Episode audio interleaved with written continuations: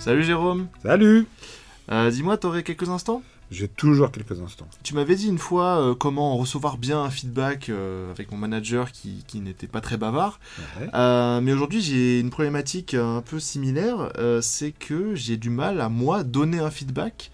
Euh, j'ai l'impression que voilà, pour mes collègues, pour mes collaborateurs, euh, c'est pas si facile. euh, c'est facile à dire, mais moins facile à faire. Eh ouais, c'est la différence entre la théorie et la pratique. Alors, t'en as vu pourquoi? Alors déjà, je pense que j'applique pas forcément ce qu'on s'était dit. Euh, voilà, j'ai peut-être pas bien euh, ciblé euh, les choses à mettre en avant. Puis euh, peut-être la peur de, de, mal dire les choses et que ce soit mal pris. Ok.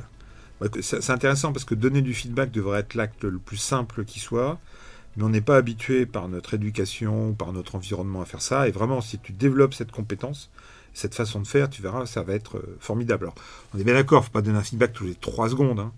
Alors déjà, par exemple, on, on va voir qu'il y a- il y, a, il y a deux types de feedback. Il y a le feedback positif, de reconnaissance de la personne a fait un truc particulier et tu veux renforcer le fait qu'elle continue. Et tu as le feedback correctif, c'est la personne a fait un comportement, tu saurais qu'il évolue. Et on n'est pas négatif. hein. Feedback négatif, c'est c'est pas bien ce que tu as fait, ça c'est la loose. Non, feedback positif, feedback correctif. Et ce qui est intéressant, c'est qu'ils ont à peu près la même structure. Donc déjà, première étape, tu vas euh, demander le feu vert. Hein, Est-ce que tu as deux minutes, est-ce que tu as 30 secondes? Et la première fois que tu vas donner un feedback, ton interlocuteur peut être étonné et se demander si c'est pas dangereux, etc. Donc tu as intérêt à commencer par des feedbacks positifs. Pour habituer l'autre, bah, tu donnes un feedback, et puis c'est tout, en passant. Le feedback, c'est en passant. Hein. C'est pas un entretien formel, c'est en passant. Et que si tu l'habitues à donner des feedbacks positifs quand ça va, bah, il sera plus à l'aise pour recevoir des feedbacks correctifs quand il y a des choses à améliorer. D'accord? Et donc le feedback, c'est déjà est-ce que tu as 30 secondes, est-ce que je peux te voir suite à la réunion, et- etc. D'accord? Donc, tu- Parce que si l'autre n'est pas disponible, s'il travaille, s'il t'écoute distraitement, s'il est préoccupé, euh, ça sert à rien. quoi. Hmm. Pareil, il faut que tu donnes un feedback quand toi tu n'es pas sous tension. C'est-à-dire s'il a fait une bêtise et que tu, si tu lui donner un feedback, tu veux l'écrire dessus. Donc, Hmm.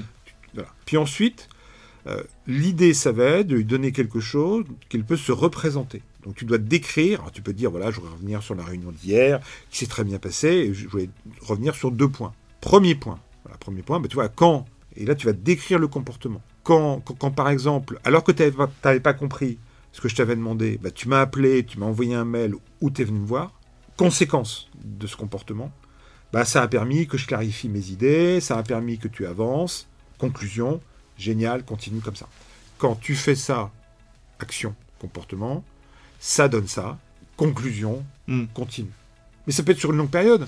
Quand sur les deux derniers mois, on a continué à rester en contact, on s'est appelé alors qu'on était à distance, bah, ça a permis euh, que ta ta ta ta, c'est génial, on, on continue, tu vois, c'est. Mais t'es pas simplement dans le fait de dire que c'est bien. D'accord. Tu dis ce qui est bien, tu es explicite. Et quand tu fais un feedback correctif, c'est de la même manière. Bah, quand, durant la réunion, tu as dit à Paul, qui comprenait rien, euh, que c'était une buse, et bah, tout de suite, la réunion, elle s'est arrêtée, il n'y a plus eu d'échange, donc concentre-toi la prochaine fois, pour pas le dire de cette manière, pour le dire d'une façon qui soit acceptable. Tu vois, c'est quand tu fais ça, ça donne ça, conclusion, pense-y, je compte sur toi, ou on en parle Ouais. mais tu parles bien du comportement. C'est pas t'écoutes jamais Paul. C'est c'est- c'est, euh, c'est quand Paul te dit quelque chose, tu lui coupes la parole en permanence. Conséquence, bah, il, est, il parle pas, il se renfrogne. Euh, Qu'est-ce qu'on peut faire pour que la réunion soit plus efficace? D'accord. Et c'est donc t'attaques pas du tout la personne, t'attaques le comportement. Ouais. Tu veux que son comportement évolue et, et pour son bien et pour le tien. Donc en conclusion, ça donnerait quoi si tu devais donner un feedback? Imagine.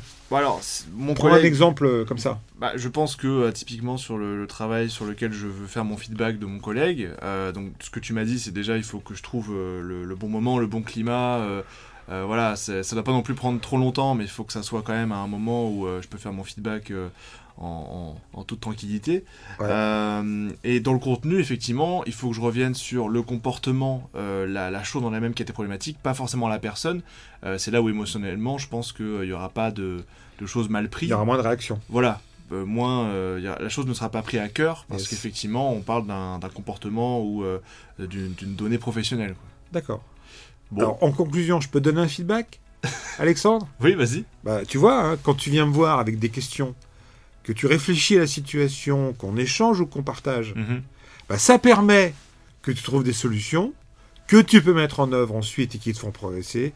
Génial, continue. Merci bien pour ce Ça, c'est feedback. du feedback. Allez, à plus. Salut. Salut.